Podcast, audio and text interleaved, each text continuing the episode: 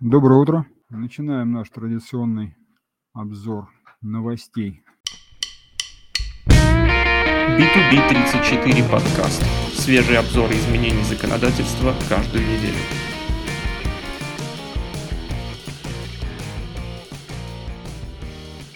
Так, и первые новости традиционно идут для пользователей 1С. Вот фирма 1С выпустила книгу «Идеальные переговоры. Как добиваться своего в закупках, продажах, бизнесе и жизни».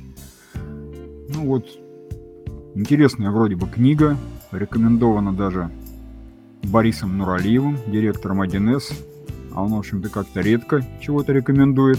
По-моему, чуть ли не первый раз я такое вижу. Наверное, книга толковая. Ну, про автора тоже много чего хорошего написано. Ну и вот 1С ее, похоже, выпускает в бумажном виде эту книгу. Но, в общем-то, на Литресе с 18 декабря она появится и в электронном.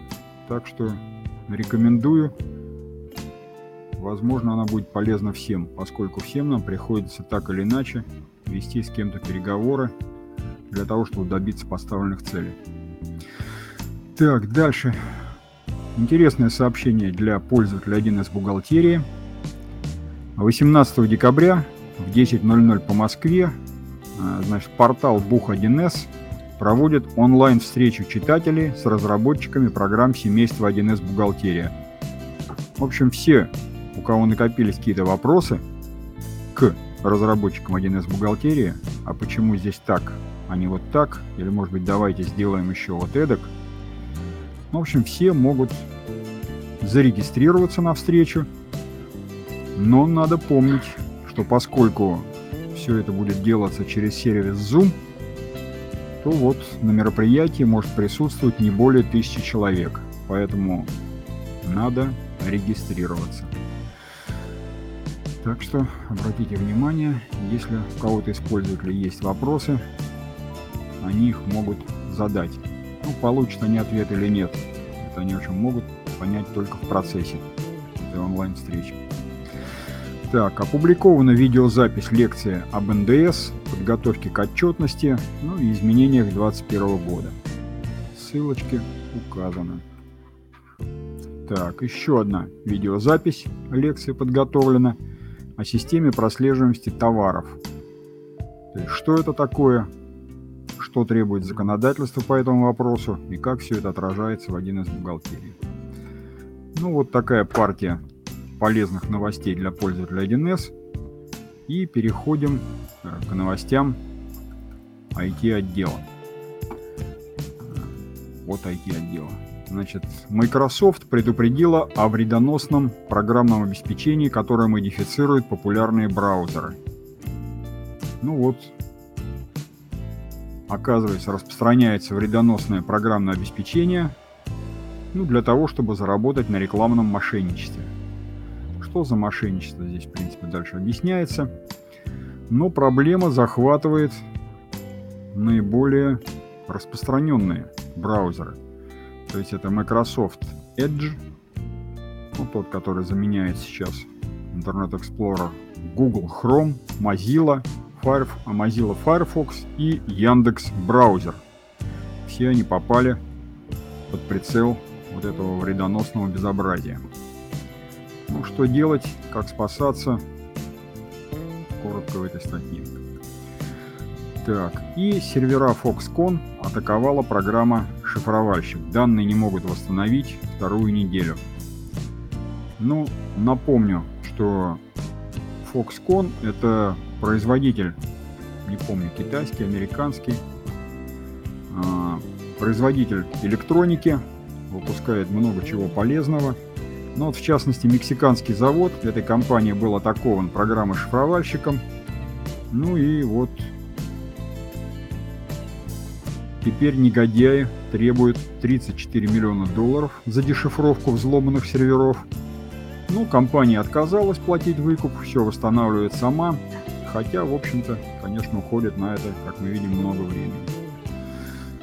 Ну, наверное, решили, что это будет дешевле, да и потом поваживать этих ребят себе дороже. Так, и заключительная статья э, из рубрики «Однако» называется «1 грамм полезного груза».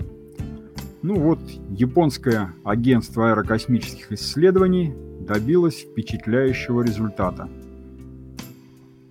Космический аппарат Хаябуса, кажется так, если прочитать по латыни написано, но это, наверное, что-то японское слово. В общем, короче говоря, этот космический аппарат успешно доставил на Землю капсулу с образцами горных пород, добытых им из-под поверхности астероида Рюгу. Вот такая интересная штука. То есть запустили космический аппарат, который добрался до этого э, астероида, ну и смог получить какие-то образцы грунта. Ну, очень интересная штука. В общем-то, рассказывается, как это все было сделано, как работает аппарат, что ценного в этом астероиде, почему полетели именно к нему и что в итоге получили. Ну, такое действительно серьезное и интересное достижение.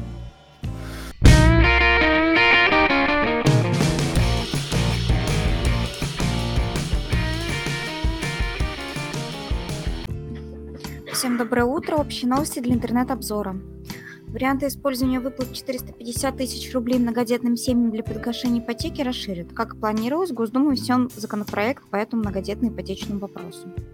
Для получения вычета по НДФЛ достаточно будет заполнить заявление в личном кабинете налогоплательщика на сайте ФНС.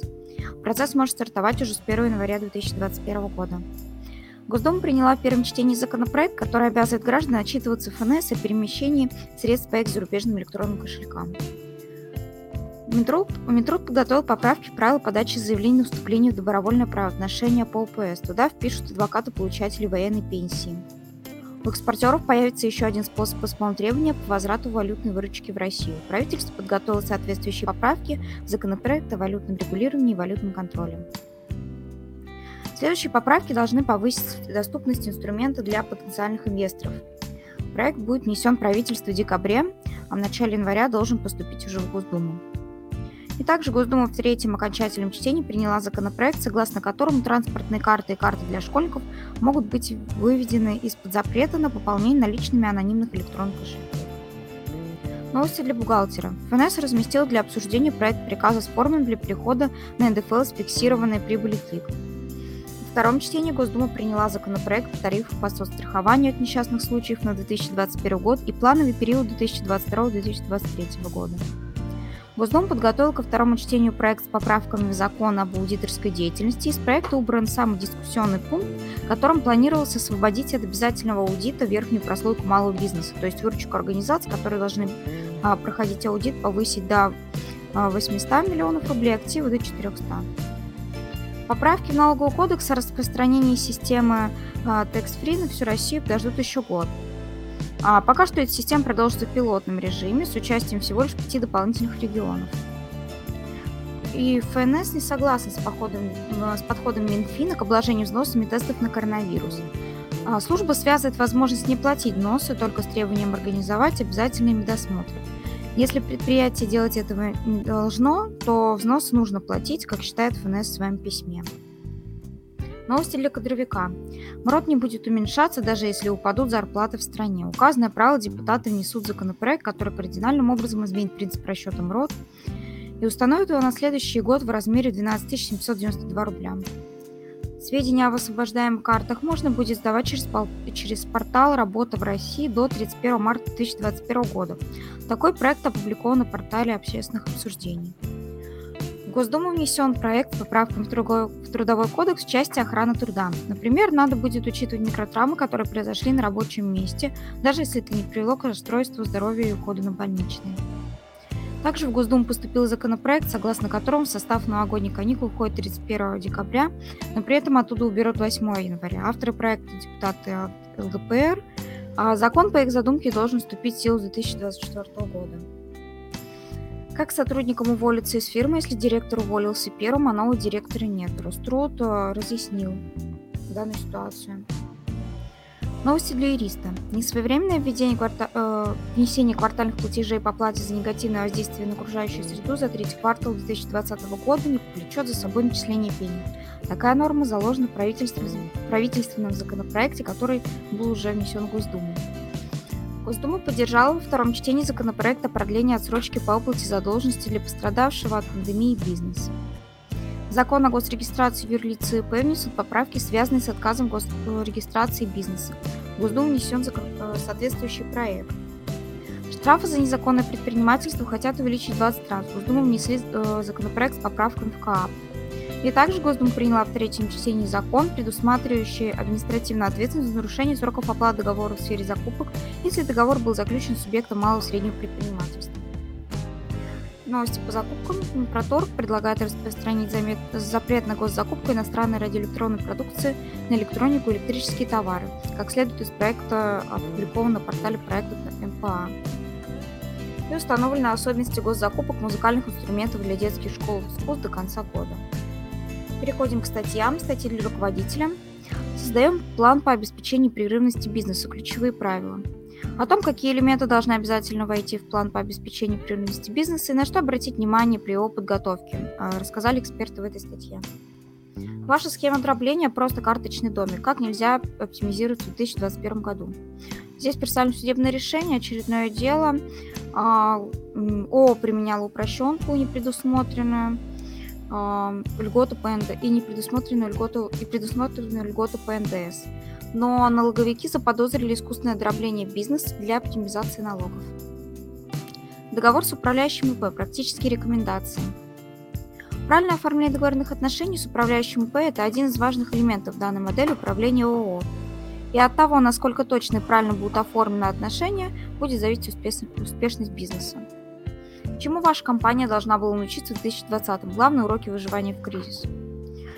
В этой статье изучили опыт предпринимателей с форума и коротко рассказали про урок, который владельцы бизнеса извлекли. Как контролировать сотрудников на удаленке. В этой статье рассказывают, как все идеи воплотить на практике и организовать контроль рабочего процесса так, чтобы обе стороны чувствовали себя комфортно.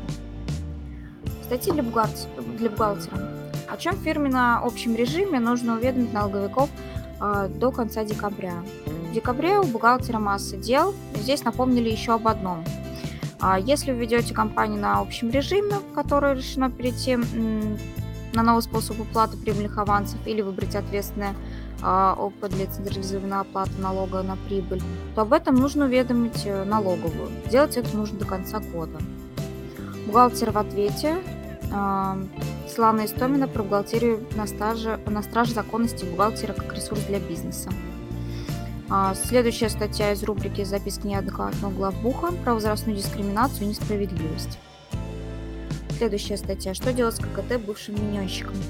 ЕНВД с 1 января 2021 года отменяют. В связи с этим некоторые предприниматели уже решили свернуть бизнес. Остальным бывшим миньонщикам придется перейти на другой режим налогообложения. А если в период применения ЕНВД продавец использовал ККТ, то ему еще и нужно определиться, что делать с кассой и еженедельный обзор прочие события за период с 7 по, 10, по 11 декабря. Статьи для кадровика. А, расширены возможности применения удаленки. Зачем и почему? Совет Федерации одобрил поправки в Трудовой кодекс, расширяющие для работодателей возможности применения дистанционной работы. А, в этой статье еще раз посмотрели на основные детали этого закона. Как отдыхать при круглосуточном графике работы, кадровые нюансы. В этом случае вводятся графики работ, при которых трудящиеся перебывают в своем участке круглые сутки, как правило, поочередно сменяя друг друга, работая посменно. При этом компания должна обеспечить закрепленное законодательство э, время э, отдыха при суточном графике работы сотрудников. Готовимся к 2021 году кадровые мероприятия. Эта консультация а, поможет ничего не забыть в кадровых вопросах. Как оплатить сотрудникам новогодние праздники в 2021 году? Оплачиваются ли новогодние праздники, если не работаешь? Да, но при условии, что имеется э, действующий трудовой договор. Заплатят отпускные и больничные, приходящиеся на зимние каникулы. Только при неоплачиваемых работодателем отпусках никакие выплаты не положены. Если сотрудник уходит в отпуск. В этой статье составили чек-лист по тем документам, на которые нужно обратить внимание, когда э, вы отпускаете сотрудника, работающего по патенту, в отпуск. И статьи для юриста. Первая статья. Судебная экспертиза как способ реализовать свое право в суде. А, здесь рассмотрели следующие вопросы. Когда назначать судебную экспертизу? Что суд должен сделать до ее назначения? Каким процессуальным положением обладает эксперт? И как именно стороны дела реализуют свое право на справедливый приговор благодаря экспертизе? 190 миллионов долга аффилированному лицу за реестр. Конкурсный управляющий СБ выступил против э, группы Лавенко. Здесь представлены судебные решения, и эксперты изучили доводы управляющего и выяснили позицию суда. И еще одна статья, в которой представлен обзор судебной практики по налоговым и трудовым спорам за ноябрь 2020 года. На этом информация для интернет-обзора закончилась. Переходим к обзору новости законодательства.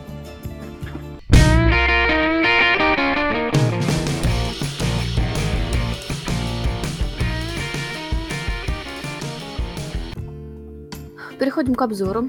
А, в заглавии мы сообщаем клиентам, что система Консультант Плюс обновилась, а популярных функций появились новые возможности. Почитать об этом можно на нашем сайте или на четвертой странице. Первое письмо Минстроя об индексах изменения сметной стоимости строительства в четвертом квартале 2020 года. Распоряжение правительства следующее об утверждении перечней парфюмерно-косметической продукции, товаров бытовой химии, средств личной гигиены, на деятельность по обороту которых не распространяется действие федерального закона о государственном регулировании производства и оборота этилового спирта алкогольно-спиртосодержащей продукции.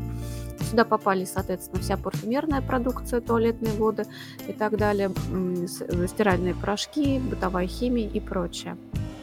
Следующее постановление правительства о категориях оснащаемых тахографами транспортных средств, осуществляющих регулярные перевозки пассажиров. Речь идет о средствах транспортных категории М2 и М3. М, данные транспортные средства должны быть оснащены с 2022 тахографами в случае, если они осуществляют городские перевозки. Ну и э, установлены случаи, когда не нужно оснащать тахографами данные средства. Постановление правительства следующее утверждает правила информирования гражданина о правах, возникающих в связи с событием, наступление которого предоставляет ему возможность получения различных мер социальной защиты. Но основной, соответственно, источник информирования – это сайт госуслуги. Приказ Минстроя в новой э, редакции изложил форму проектной декларации – Приказ Минздрава следующий утвердил порядок выдачи медицинскими организациями справок о медицинских заключениях. Установлено, в какой, ну, что выдаются медицинские заключения в произвольной форме, установлен срок для выдачи этих заключений и так далее. Приказ Минтранса утвердил новый порядок осуществления весового и габаритного контроля транспортных средств. Следующее письмо ФНС по вопросу порядка обложения налогом на доходы физических лиц в случае расторжения договора дарения рассматривается ситуация дарения между а, гражданами, которые не являются близкими родственниками. Пишется о том, что в данном случае у одаряемого возникает а, доход, с которым необходимо удержать НДФЛ. В случае расторжения договора, а, соответственно, у даряемого а, не будет дохода облагаемого НДФЛ, но у дарителя, который заново зарегистрирует права на недвижимость, а, срок владения этой недвижимости начнет течь, соответственно, заново с этой даты регистрации. Следующий федеральный закон 428 ФЗ вносит изменения в отдельные законодательные акты, в том числе Гражданский кодекс, в части недопущения применения правил международных договоров в истолковании, противоречащим Конституции. На самом деле этих законов было три или четыре, которые вносят изменения в большое количество иных законов и устанавливает, что главенство Конституции ну, в части, если международные договора противоречат ее духу и букве. А, закон следующий вносит изменения в закон о правом положении иностранных граждан и устанавливает особенности проверки их знаний русского языка, истории и законов Российской Федерации.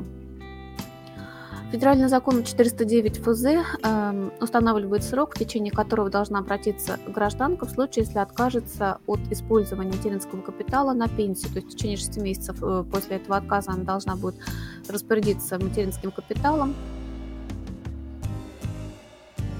В случае, если не успевает, может еще продлить этот срок еще на 6 месяцев. Следующий закон вносит изменения в закон об официальном статистическом учете и устанавливает, что новым субъектом официального статистического учета будет пенсионный фонд. Так, например, у нас Банк России тоже является субъектом официального статистического учета, и Банк России на самом деле разрабатывает формулы статистические, на которые компания обязана будет эм, отвеч, отвечать и подавать. Ну, соответственно, непонятно до конца будет ли пенсионный фонд форму статистики разрабатывать или просто предоставлять свои данные дальше для обработки.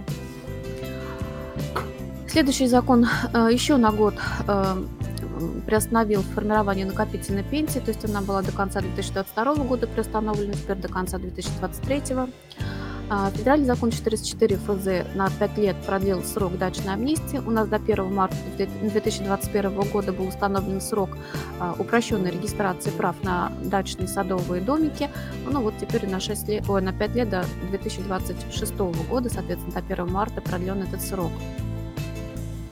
Закон следующий, 402 ФЗ, вносит изменения в закон об электроэнергетике и теплоснабжении и устанавливает такую норму, что для поддержания уровня квалификации, подтверждения знания требований безопасности в сфере электроэнергетики и теплоснабжения работники обязаны проходить подготовку и получать подтверждение готовности к работе. То есть устанавливает нормы о подготовке именно подтверждении своих знаний для работников в этой сфере.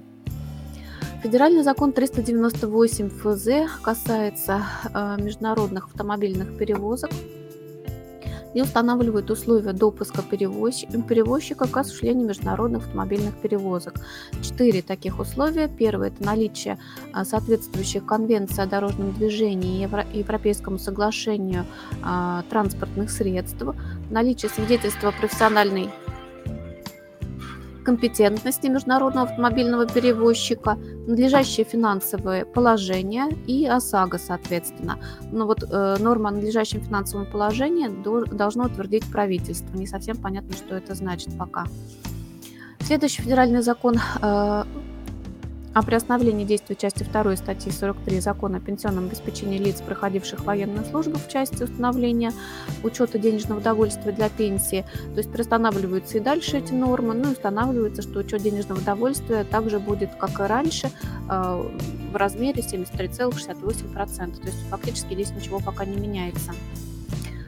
Следующий закон устанавливает новый э, орган управления, скажем так, это закон о Государственном Совете, а, устанавливает, из каких лиц формируется Государственный Совет, какие у него полномочия, задачи, функции и так далее. Ежегодно у нас устанавливается ожидаемый период выплаты накопительной пенсии. В данном случае на 2021 год он установлен в размере 264 месяца. Федеральным законом 385 ФЗ утвержден федеральный бюджет на 2021 год и на плановый период 2022-2023 года. Планируется на следующий год инфляция 3,7% и на два следующих года в размере 4%. Бюджет у нас дефицитный, ну и в том числе он устанавливает размер материнского капитала на 2021 год и устанавливает величину прожиточного минимума для пенсионера для федеральной доплаты к пенсии на 2021 год. Постановление правительства 2040 о проведении эксперимента по внедрению цифровой образовательной среды. Будет проходить этот эксперимент до конца 2022 года. Э, соответственно, будет проходить только в некоторых субъектах, и перечень этих субъектов утвердят позднее. То есть войдем мы в него или нет, пока не совсем понятно. Постановление правительства 2038 вносит изменения а, в законодательный акт о миграционном учете иностранных граждан. Ну и в соответствии с законом федеральным он принят, летом еще внесены были изменения устанавливает возможность электронной подачи заявлений, а подачи их через МФЦ, ну, то есть усовершенствует, грубо говоря, этот миграционный учет. Постановление правительства следующее утверждает правила установления требований энергетической эффективности для зданий, строений и сооружений и требований к правилам определения класса энергетической эффективности многоквартирных домов. Два следующих законодательных акта – это в рамках регуляторной гильотины. Первый э, приказ Минсельхоза признает утратившими силы 110 а, старых нормативно-правовых актов в сфере ветеринарии, то есть здесь и самом ветеринарном враче, и какие-то нормы численности, и многое другое, что касается именно ветеринарии. А следующий законодательный акт отменяет а, не такое большое количество актов, всего в районе 10, но в том числе он, например, отменяет Санпин по содержанию территории населенных мест, который достаточно широко применялся, например, в части а, установления периодичности вывоза мусора, на него ссылались очень много э, судебных актов. Ну и некоторые другие нормы тоже из него, в общем-то, здесь применялись очень широко. Письмо Роспотребнадзора а, Уведомление о соблюдении режима изоляции лицом, находившимся в контакте с больным COVID-19, форма здесь приводится. Приказ Минприроды утверждает правила использования лесов для осуществления рекреационной деятельности. Следующий приказ Минтранса утверждает порядок выдачи свидетельства в соответствии нормам, установленным соглашением о международных перевозках скоропортящихся грузов. Как выдается это свидетельство? Э, следующее постановление главного государственного санитарного врача продляет действие э, Санпина который касается э, работы образовательных учреждений в условиях коронавируса. Было установлено, что он э, действует до конца 2020 года, продляет его действие на 2021 год.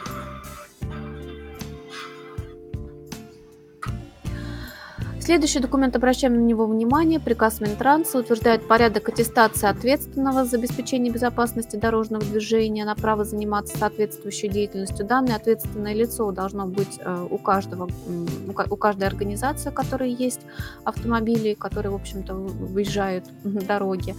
Ну, соответственно, вот для него, как он проходит аттестацию. Постановление губернатора Э, пятничная, которым устанавливается три срока больничных для работающих граждан э, старше 65 лет. То есть там три периода, но общим сроком с 14 декабря по 24 января. Переходим к документам для бухгалтера.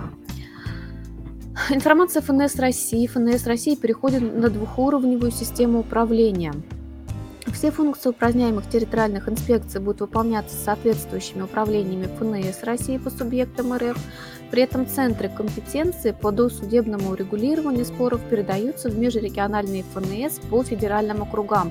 То есть досудебные споры будут проходить именно через окружные инспекции. При этом в этой новости говорится о том, что был пилотный проект у нас э, в одном субъекте по именно вот этой двухуровневой системе. Он прошел успешную апробацию, сейчас он внедряется еще в два или три субъекта. Но когда, в общем-то, вся Россия придет, пока не совсем тоже ясно из этой новости на эту двухуровневую систему. И спорить, соответственно, оспаривать, досудебное оспаривание будет проходить не там в областной инспекции, а именно в окружной, например, там по Южному округу и так далее. Следующая информация. Запущена новая версия мобильного приложения «Личный кабинет ИП». Здесь можно будет быстро уплатить налоги и быстро зарегистрироваться в качестве ИП. То есть э, э, через это приложение можно зарегистрироваться в качестве ИП буквально на следующий день. Но придется, правда, один раз лично прийти в инспекцию. Еще один пилотный проект информации ФНС России. ФНС запускает пилотный проект по увеличению срока исполнения требований об уплате налогов. Тоже пока не касается нашей области. А, в определенных случаях, э, при определенных условиях срок уплаты налога по требованию может быть увеличен до 45 дней. Федеральный закон э, ратифицировал соглашение о принципах ведения налоговой политики в области акцизов на табачную продукцию государств-членов Евразийского экономического союза. А, Еще одна информация ФНС и НВД, как поменять режим налогообложения на онлайн-кассе без посредников.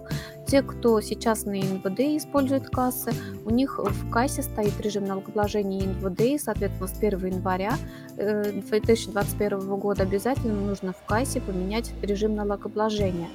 А, если его не поменять, то есть риск привлечения к ответственности по КАП. Ну и, соответственно, здесь ФНС разъясняет, что у них на сайте можно ввести наименование ККТ, и в итоге выдаст э, инструкция, можно получить в PDF, который пошагово будет объясняться, как поменять этот режим налогообложения в кассе. Два следующих документа у нас взаимосвязаны. Первое письмо ФНС о продлении сроков подачи заявления на получение патента. У нас подать э, заявление о получении патента с 1 января, согласно налоговому кодексу, нужно за 10 рабочих дней до начала года. Соответственно, крайний срок, по идее, это 17 декабря. Здесь ФНС э, говорит о том, что в целях обеспечения бесшовного перехода с ЕНВД на ПСН для ИП, изъявивших желание получить патент с января 2021 года, необходимо обеспечить прием заявления на получение патента до 31 декабря включительно. То есть, в общем-то, сроки эти продляют. Еще одно следующее письмо о временном сокращении срока выдачи патента. Если не ошибаюсь, выдается патент в течение пяти дней, то есть, видимо, тоже рабочих. Здесь а, ФНС рекомендовала всем своим налоговым выдавать патент на следующий день после электронного заявления. То есть заявление по ККТ, либо через личный э, кабинет, и, в общем-то, патент выдадут, выдадут на следующий день. Приказ ФНС утверждаются дополнительные реквизиты фискальных документов и форматов фискальных документов. Новый формат 1.2 утверждается. Ну и, соответственно, здесь дополняются реквизиты для маркированных товаров новые. В общем-то, надо будет применять новый формат для касс. Одно письмо из вопросов-ответов о налоге на прибыль, НДФЛ и страховых взносах при компенсации работникам затрат на проведение исследований на предмет наличия новой коронавирусной инфекции. А, в общем-то, таки, у такое письмо уже похоже, наверное, было в обзоре. А, а, здесь речь идет о том, что НДФЛ данная выплата не облагается.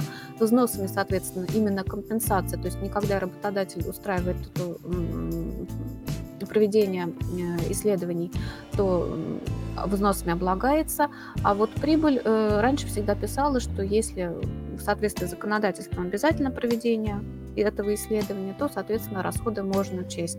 А э, следовал следующий вывод, что если не обязательно, то как бы спорный вопрос. А здесь говорится о том, что если локальным актом работодатель у себя утвердит положение о том, что его работники проходят исследование на предмет наличия новой коронавирусной инфекции, то расходы учесть можно. Тоже актуальная типовая ситуация. Как совмещать УСН и ПСН в 2021 году? То есть многие ИП, которые придут на ПСН, им придется совмещать, но, соответственно, как это делать, что при этом следует учесть. Переходим к документам для кадровика. Первый обзор – это основные изменения в трудовом законодательстве и кадровой работе в 2020 году и 2021 годах. То есть здесь разъясняется, что у нас поменялось и в этом году, в том числе какие были решения Конституционного суда важные, и что поменяется в 2020 году. Например, это касается а, дистанционки. С 1 января у нас крупные изменения. Следующий обзор. Президиум Верховного суда обобщил практику по спорам об увольнении по инициативе работодателя. Речь идет про сокращение, а, увольнение за прогул и нарушение дисциплины. Вот следующий закон, про который я, в общем-то, говорила, с 1 января 2021 года в Трудовой кодекс вносится положение о временной дистанционной работе, о постоянной дистанционной работе, о переводе на дистанционную работу в случаях чрезвычайных ситуаций, например, введении режима повышенной готовности, то есть без согласия работника работодатель может перевести. Вводится положение об увольнении дистанционных работников в случае, если два рабочих дня дистанционный работник не выходит на связь с работодателем, ну, после того, как работодатель работодатель соответствующий запрос направил, соответственно, его можно будет уволить. Ну и некоторые другие, в общем, тоже интересные нормы. А, переходим к следующему документу. Приказ Минтруда утверждает новые правила по охране труда в жилищно-коммунальном хозяйстве. Ну, как большинство документов вступает в силу с 1 января и будет действовать в течение, если не ошибаюсь, 6 лет. А, соответственно, касается не только коммунальных предприятий, здесь речь идет и про гостиницы, и про содержание каких-то придомовой территории, содержание городского хозяйства и так далее. Еще один приказ Минтруда утверждает профессиональный стандарт для специалистов по гражданской обороне. И следующий стандарт – это работник в области обращения с отходами. Еще одни правила по охране труда в данном случае при эксплуатации объектов инфраструктуры железнодорожного транспорта. И тоже обращая внимание на следующий документ, утверждаются особенности режима рабочего времени и времени отдыха, условий труда водителей автомобилей. Касается всех организаций, у кого есть водители. Э, не сильно много изменений, но они есть по именно продолжительности непрерывной работе, работы водителей, по э, отдыху, который обязательно должен быть внутри этого периода. То есть через сколько, э, какой период отдыха положен, есть изменения, поэтому внимательно изучаем. Следующий документ – это рекомендации по профилактике COVID-19 среди работников строительной отрасли. Регламент, то есть что необходимо делать при проезде на саму работу, непосредственно когда работаешь и так далее. И еще есть дополнительно тоже документ, если кому-то интересно в этой сфере, дополнительные рекомендации тоже по профилактике COVID-19 в строительной отрасли, просто уже не поместился он, соответственно, в обзор. Постановление администрации Волгоградской области сюда же попало об установлении Волгоградской области выходного дня 31 декабря 2020 года. Соответственно, обязательный характер имеет только для областных государственных учреждений, а всем остальным муниципальным учреждениям, а, коммерческим организациям, предпринимателям здесь только рекомендуется установить 31 декабря выходным днем, и для этого необходимо издать соответствующие локальные акты на уровне работодателя. Появился у нас новый путеводитель по кадровым вопросам, особенности дистанционной удаленной работы с 1 января 2021 года. Поэтому можно изучать не сам закон федеральный, а непосредственно путеводитель уже, где русским, грубо говоря, понятным языком написано о том, как работать с 1 января дистанционщиком. Кроме того, здесь, соответственно, есть образцы документов, форма. А, документы для юристов. Первый федеральный конституционный закон отменяет он... Сейчас, секундочку. Отменяет он конституционные суды субъектов Российской Федерации и вводит такое понятие, как конституционные советы, которые образуются в субъектах РФ только по решению, соответственно, высшего органа субъекта Российской Федерации. Отменяются эти э, конституционные суды если не ошибаюсь, 2023 года, но с момента, как э, вступит в силу этот закон, они перестают э, принимать исковые заявления. Следующий закон вносит изменения в Уголовный кодекс Российской Федерации и вводит, уголовную ответственность за нарушение территориальной целостности Российской Федерации. А закон 420 ФЗ вводит административную ответственность за нарушение территориальной целостности России. Обратите внимание на следующий закон 410 ФЗ касается некоммерческих организаций и распространяет э, действие статьи 4.1.1 на некоммерческие организации. То есть им тоже возможно заменение, э, замена штрафа предупреждением ну, в определенных случаях. То есть когда это э, нарушение произведено впервые, не повлекло э, причинение вреда здоровью и так далее, и так далее. Переходим к документам для бюджетников. Первый обзор основных изменений в госзакупках в 2020-2021 годах. То есть все, что произошли, какие изменения в этом году, и все изменения, которые уже утверждены для следующего года. Причем я посмотрела изменений из 1 января, из 1 апреля, из 1 июля очень много. Причем есть изменения, которые приняты законом еще 2019 года, которых, возможно, уже многие забыли. Поэтому обратите внимание бюджетников, ознакомиться с этим документом им очень важно. Решение Совета Евразийской, экономической комиссии об утверждении правил определения страны происхождения отдельных видов товаров для целей государственных муниципальных закупок.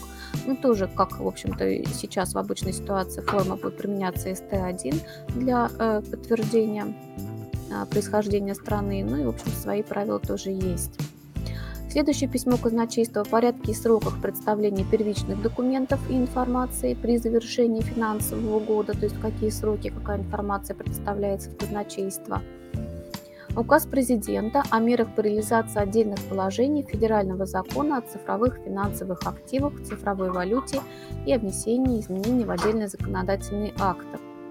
А, касается этот документ государственных служащих гражданских и устанавливает о том, что к своему уведомлению о доходах и расходах они должны прилагать уведомление о наличии цифровых финансовых активов. Вот по какой форме, в какие сроки здесь, в общем-то, все утверждено.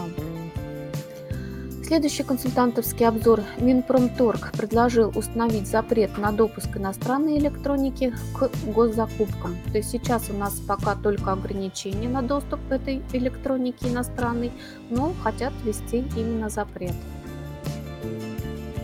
Еще один обзор, обзор консультантовский. Приняты поправки об особенностях конкурентных электронных закупок среди субъектов малого и среднего предпринимательства по закону 223 ФЗ. То есть различные процедурные моменты изменения, а, изменения по составу заявок и по запросу документов у участников закупок. Федеральный закон следующий внес изменения в закон о государственном оборонном заказе и прямо установил, что гособоронзаказ не входит в план график по 44 ФЗ, то есть эти закупки идут отдельно и в этот план график не включаются. Федеральный закон следующий внес изменения в закон о науке и государственной научно-технической политике и закон об образовании в Российской Федерации. И установил право образовательных организаций и право научных организаций быть участниками созданных ими хозяйственных обществ, которые, в общем-то, направлены на внедрение в жизнь вот их э, разработок. Следующее постановление о минимальной обязательной доле закупок российских товаров и ее достижении заказчикам. Здесь в виде таблички представлены а, минимальные доли закупок российских товаров для различных видов продукции на три года, на 2020, 2021, 2022 и 2023. Ну, пример, грубо говоря, установлена доля закупок э, российских э, ноутбуков, э, компьютеров, и эта доля закупок составляет на 2020 год 50%, на 2020 21 50, на 22 60 и на 23 70 процентов, то есть закупок ноутбуков должно быть именно российских. Ну и не только ноутбуки, соответственно, здесь есть и иная продукция. И не поместился тоже документ, аналогичный, с другим номером, той же датой, по минимальной обязательной доле закупок по закону 223 ФЗ российских, российских товаров. Следующий приказ Минфина – это изменения в план счетов для бюджетных учреждений. Опять же, не, не поместился просто в обзор э, аналогичные изменения в план счетов для автономных учреждений и казенных учреждений. Имейте в виду, еще два таких же приказа есть для них. Новый появился федеральный стандарт бухгалтерского учета, а, консолидированная бухгалтерская финансовая отчетность. Применяется он с отчетности 2022 года, то есть есть еще год для изучения этого стандарта. Следующее постановление администрации Волгоградской области о дополнительных мерах в сфере организации осуществления закупок товаров, работ, услуг для обеспечения государственных нужд Волгоградской области. У нас Минтруд выпустил э, рекомендации по минимизации коррупционных рисков, и руководители госучреждений должны создать коллегиальные органы по согласованию документов, разрабатываемых при осуществлении закупок в установленном порядке вот как раз-таки в целях минимизации коррупционных рисков. То же самое рекомендуется сделать муниципальным заказчикам. Ну, как бы это обязательно, в общем-то, только для областных пока. По обзору все. Переходим к аналитической записке.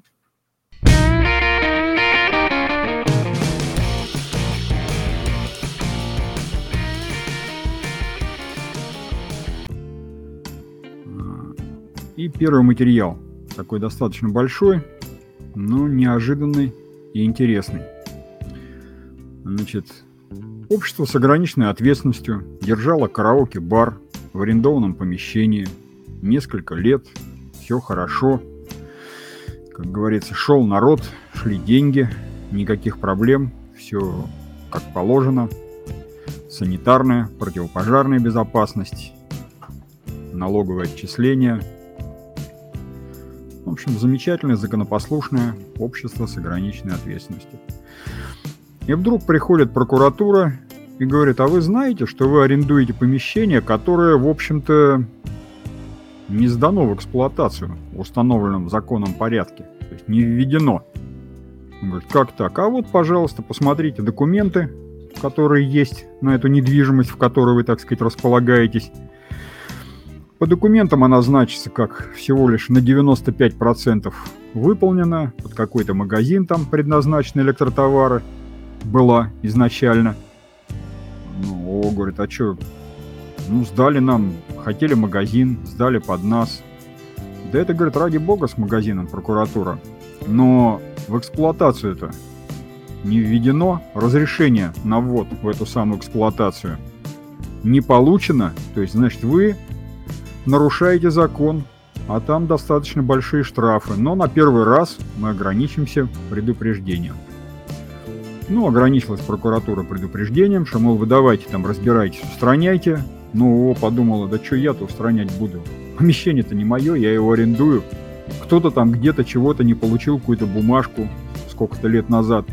Теперь что мне бегать с этими бумажками разбираться? Ну нафиг, пусть он там арендодатель разбирается ну и продолжила свою работу. А прокуратура пришла через некоторое время снова. Говорит, эх, что же вы, не вняли нашему предупреждению? Ну, в общем-то, мы можем вас оштрафовать от полумиллиона до миллиона рублей. за вот это самое безобразие. Но поскольку мы сегодня добрые, мы оштрафуем вас всего на 250 тысяч. Но даже эта сумма показалась организации чрезмерно большой. Она пошла в суд, стала там бить себя в грудь, доказывать, что да что ж такое, посмотрите, я тут ни при чем, то есть вина вся на ввод в эксплуатацию лежит на застройщике. Вот посмотрите, говорит, было судебное дело, негодяй-застройщик не ввел в эксплуатацию, не получил разрешения на ввод в эксплуатацию. Поэтому даже сам хозяин пытался там что-то признавать собственность через суд, доказывать. Суд признал, что да, помещение готово на 100%, как говорится, закончено, можно его использовать, и т.д. и т.п. Но разрешения-то на ввод в эксплуатацию все равно получено не было. Вот, говорит тогда этот товарищ из ООО, а посмотрите, говорит, вот еще одно судебное дело было. Прокуратура пыталась заставить собственника получить разрешение на ввод в эксплуатацию, ну то есть принуждала его. А суд в иске прокуратуре отказал. Ну то есть получать это разрешение должен застройщик. А где он, этот застройщик теперь? Бегай его ищи. Ну нету. Ну, в общем, в итоге, то есть как бы ООО пыталась доказать, что с него-то что? Вот если даже сам собственник ничего не мог сделать. А мы-то тут при чем? Мы просто арендуем это помещение и в нем работаем. А так-то оно хорошее, нормальное, никому вреда там не приносит. Но тем не менее, суды, рассмотрев все это дело, в общем, сделали вывод, что, товарищи, поскольку вы эксплуатируете объект, который не получил разрешения на ввод в эксплуатацию, вы нарушаете закон. Эксплуатация такого объекта сама по себе, независимо от того, какой он там хороший объект, создает некую угрозу жизни и здоровью людей.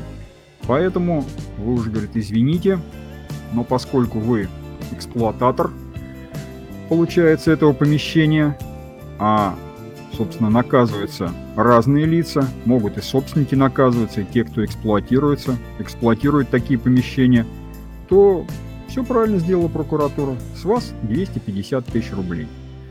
Ну, то есть вот идея в чем? Здесь, в общем, все по пунктам разложено, по законам.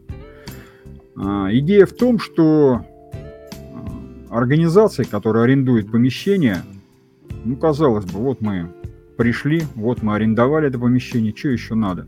Все хорошо? А надо проверять документы.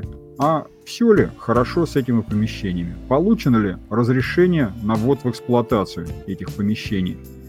Потому что иначе вот придет прокуратура, и виноватым окажется то, кто, ну, тот, кто сидит в этом помещении, а не тот, кто им владеет. Ну, тому, кто владеет, тоже могут, конечно, штрафчик выписать. Но выпишут штрафы тому, кого даже поймают, что называется, на месте. Поэтому вот надо озаботиться проверкой всех документов на те объекты недвижимости, которые, ну, в общем, берутся в эксплуатацию арендаторами. Что это там? Склад? Надо проверить. Жилое помещение, нежилое, для каких других целей используется. В любом случае штраф за нарушение от полумиллиона до миллиона рублей. Ну вот такая ситуация. Значит, вторая ситуация, ну как обычно, директор оказался виноват. Ну и в общем-то действительно, если так посмотреть, по-простому, то виноват. Акционерное общество занимается там своими делами.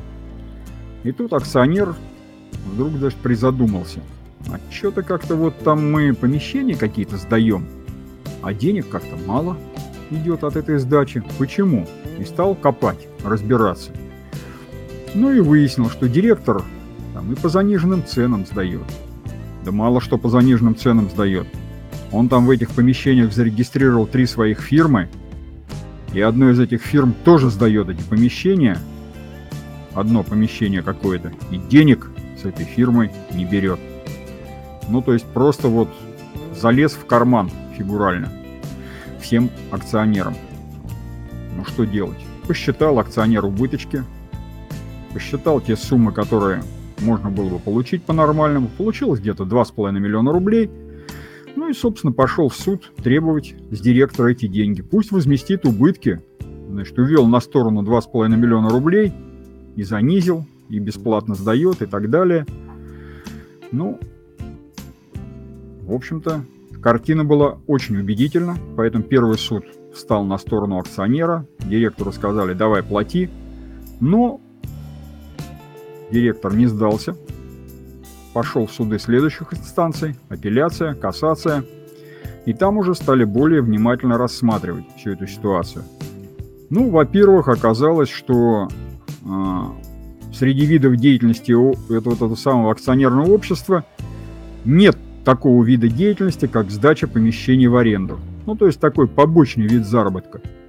Ну, а если так, тогда, в общем-то, директор вроде как и не обязан бегать искать там арендаторов получше, да те, кто заплатят подороже. Тем не менее, какие-то помещения сдавались в аренду, деньги за них, в общем-то, приходили, так что директор, может быть, даже, так сказать, не игнорировал свои обязанности, а работу свою выполнял. Хотя мог и не выполнять, потому что, в общем-то, это не входит в вид деятельности самого этого предприятия сдавать помещение в аренду. Стали дальше разбираться с этими арендаторами, которым он там наздавал якобы бесплатно. Ну вот он зарегистрировал три фирмы. Но оказалось, что, ну, по крайней мере, две из них вообще помещение не использовали. Просто были получены письма, что фирмы якобы арендуют эти помещения, а нужны они были для чего? Для того, чтобы зарегистрировать эти фирмы в налоговой. Больше ни для чего. Одна из фирм, которая действительно принадлежала директору, арендовала помещение, но она, в общем-то, чем занималась? Она занималась э, сайтами. И по взаимозачету, вот за эту самую аренду, поддерживала сайт самого этого акционерного общества. Суд посмотрел, в штатном расписании. Акционерного общества программиста своего нет, так что работа действительно выполнялась не зря, ну а всякая работа стоит денег, документы оформлены нормально, взаимозачеты проведены корректно, ну то есть тоже вроде как не придраться. Поэтому, собственно, посмотрев на все это, суд развел руками и сказал, да, в общем-то, как бы и не за что с директора взыскивать какие-то убытки. Нету этих убытков, реально. То есть искать он там, бегать этих арендаторов не должен, то, что там помещение якобы по заниженным, по завышенным ценам, ну, все это немножко субъективно, потому что там расчеты выполнялись в среднем. А, те помещения, которым предъявлялись претензии, что якобы они там сдаются, но по низкой цене, они там на втором этаже, не в таком удобном месте, тут уже можно какие-то понижающие коэффициенты применять. А, фирмы, которые, значит, директор зарегистрировал, две помещения не используют, одна работает четко по взаимозачету, ну, все нормально. Ну и в итоге директор, так сказать, ушел от ответственности. Ну, прямо скажем, повезло. Хотя ситуация такая вот, что называется, пограничная, по краю прошел товарищ. Суд мог бы вообще-то качнуть ситуацию в другую сторону. Первый же суд признал директора виновным, остальные тоже могли бы так вот подумать, решив, что он там действует в своем интересе, не учитывая интересов того АО, которым руководит, и ситуация могла бы развернуться в иную сторону. Но получилось так, как получилось. Вот две такие ситуации. Одна про то, что надо проверять документы арендованных объектов обязательно, иначе можно получить большие штрафы. Ну а вторая, ну, такими вещами, конечно, заниматься не надо, как занимался этот директор, но тем не менее если занимается, то, по крайней мере, в рамках закона.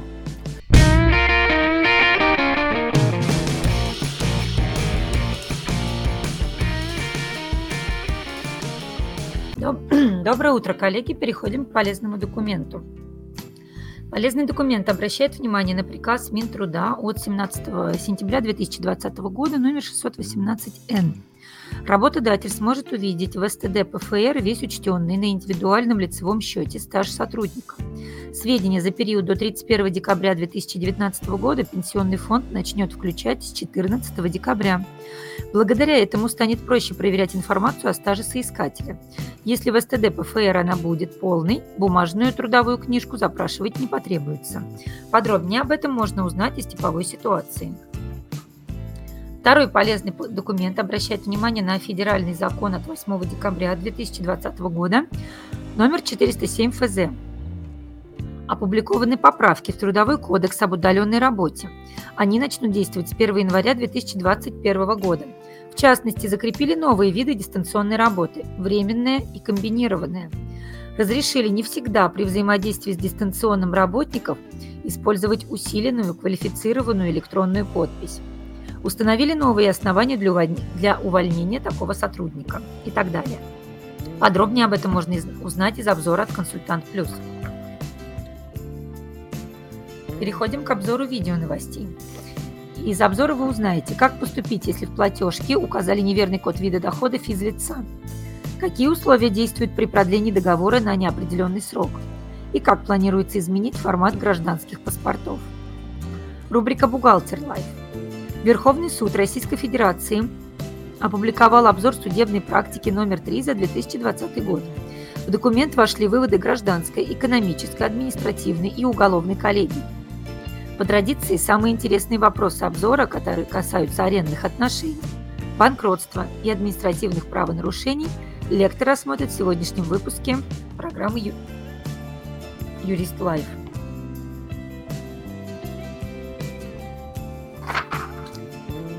Рубрика «Видеоконсультант» представлена двумя видеороликами. А, партнерство. Выбор организационно-правовой формы юрлица – Какую организационно-правовую форму выбрать для ведения совместного бизнеса? Что влияет на данный выбор? Лектор расскажет о целях и видах взаимосвязи партнеров, рассмотрит, почему некоторые формы коммерческих и некоммерческих организаций используются крайне редко. И второй видеоролик «Новые правила оформления и реализации итогов аудита». С 2020 года проверки в госсекторе проводят по нормам новых федеральных стандартов внутреннего финансового аудита – Лектор поможет разобраться, как реализуются на практике результаты внутреннего финансового аудита. И переходим к полезным инфоповодам. Бухгалтеру коммерческой и бюджетной организации. ФНС пояснила, как заполнять 6 НДФЛ с прогрессивной ставкой НДФЛ. С 1 января действует повышенная ставка НДФЛ в отношении доходов физлица, которые нарастающим итогом с начала года превышают 5 миллионов рублей – Налоговики разъяснили, что если налоговый агент в течение отчетного или налогового периода выплачивал доходы, которые облагаются по разным ставкам, то раздел 1 и 2 расчета по форме 6 НДФЛ нужно заполнять для каждой из них. Подробнее об этом можно узнать из обзора «Консультант Плюс». Бухгалтеру коммерческой организа... организации и в основном организациям IT-сферы. Как организациям IT-сферы перейти на пониженные тарифы взносов в 2021 году? По налоговому, по налоговому маневру в IT-сфере со следующего года организации, которые выполняют условия о доле доходов, численность работников и госрегистрации, могут применять пониженные тарифы страховых взносов. Они составляют 6% на ОПС, 1,5% на случаи ВН в НИМ и 0,1% на ОМС. Минфин разъяснил, как определять показатели для соблюдения условий перехода на пониженные тарифы. Подробнее об этом можно узнать из письма Минфина от 23 ноября 2020 года. Бухгалтеру бюджетной организации. Казначейство напомнило учреждениям, какие операции нужно сделать до конца этого года и в начале следующего. Ведомство направило учреждениям график совершения операций в период с 30 ноября 2020 года по 29 января 2021 года. В нем указаны мероприятия и последние дни, когда их нужно завершить. Например, получатели средств бюджета субъекта Российской Федерации или получатели средств местного бюджета не позднее 4 декабря должны предоставить в территориальный орган федерального казначейства акт сверки. Подробнее об этом можно узнать из письма казначейства 23 ноября 2020 года юристу и руководителю. С января дела о нарушениях законодательства о рекламе будут рассматривать по новым правилам. Правительство утвердило новые правила рассмотрения антимонопольным органам дел по признакам нарушения законодательства о рекламе.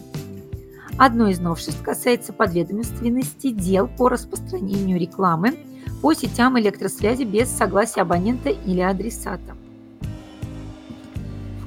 И в заключение специалисту по закупкам. Установлены особенности квотирования отечественных товаров по закону 44 ФЗ. С 11 августа действуют изменения о выполнении обязательной доли закупок отечественных товаров. Связи с этим правительство установило, в частности, перечень российских товаров, а также товаров из стран ЕАЭС с минимальной долей закупки, особенности определения НМЦК. Постановление правительства вступает в силу с 1 января 2021 года, за исключением отдельных положений. Оно не применяется к закупкам, которые объявлены до этой даты. Подробнее об этом можно узнать из обзора от Консультант Плюс. А, на этом у меня все. Всем хорошей рабочей недели.